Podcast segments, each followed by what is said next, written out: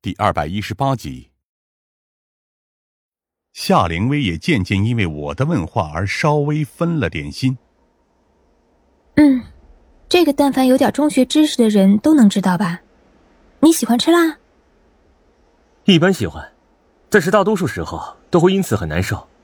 然而在大会朵颐的时候，是不会有人在意这么多的。看恐怖片也是同理，看的时候心跳加速，浑身冷汗，还有那种时不时的被吓一跳的感觉。实际上，都只是人体在寻求一种刺激感而已。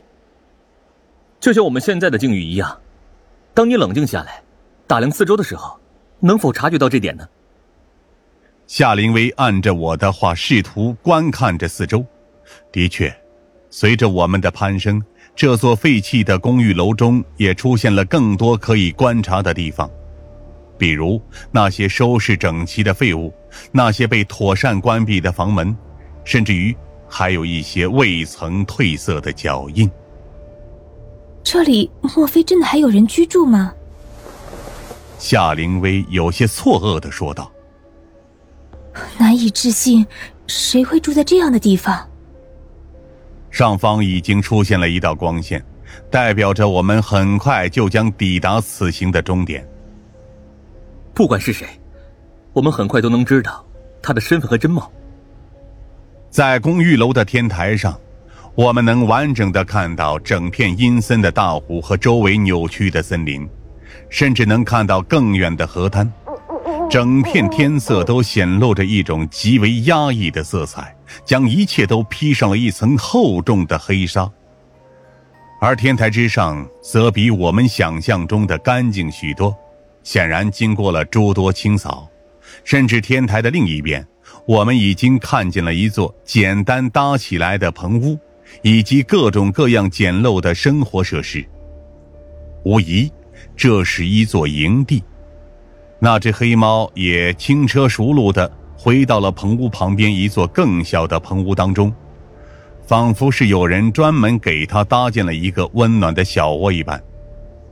在这样的光线下，那只黑猫也显得可爱了不少。当然，我们要找的并不是这座棚屋，而是这座棚屋的主人。什么人？出来！夏灵薇几乎是立刻举枪。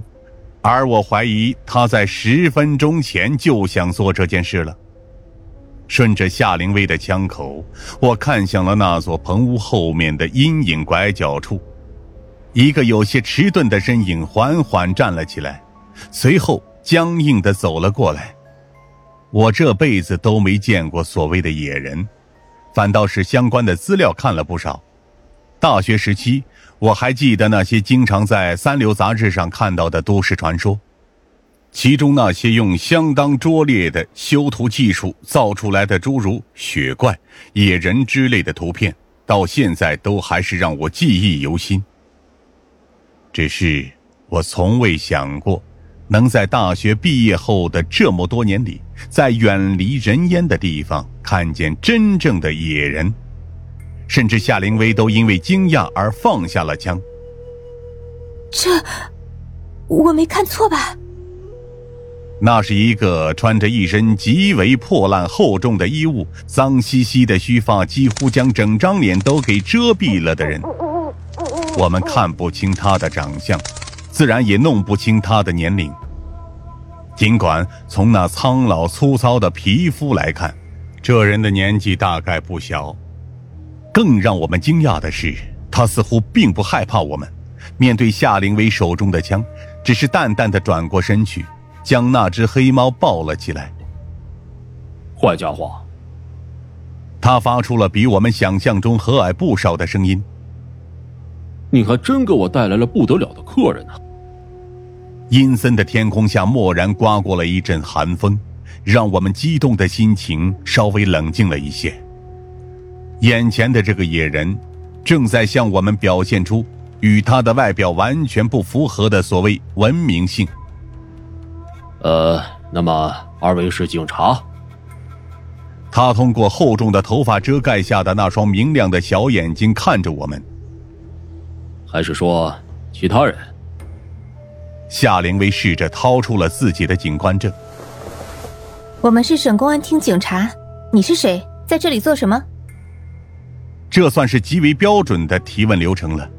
尽管我和夏灵薇都觉得，在这样的环境下对这样的一个人提问，这画面的荒谬性，就连我们也不敢相信。哼，我只是一个普通的流浪汉而已。他平静的抱着那只黑猫坐了下来，我则是打量着这间看似粗糙的棚屋，试图从中找出一些可以用作参考的东西。这里的一切似乎都是这人捡垃圾捡回来的，然而却将一切都收拾得整整齐齐，让这荒凉的地方竟然真的有了一丝家的感觉。流浪汉，可你明显在这里已经住了很长的时间了。我指着那个棚屋说道：“里面的很多东西，显然都是你经过长年累月收集并且拼接起来的。前半生流浪。”这几年才找到了一间可以安身立命的地方而已。野人淡然的凝视着我们，还是说，这地方不允许我这样的人居住啊？夏灵薇先是一愣，随后立刻否认：“啊，这个当然不是，这里是废弃的公寓楼，理论上只要没拆，当然可以让你住在这里，而且我们管的也不是这种事。”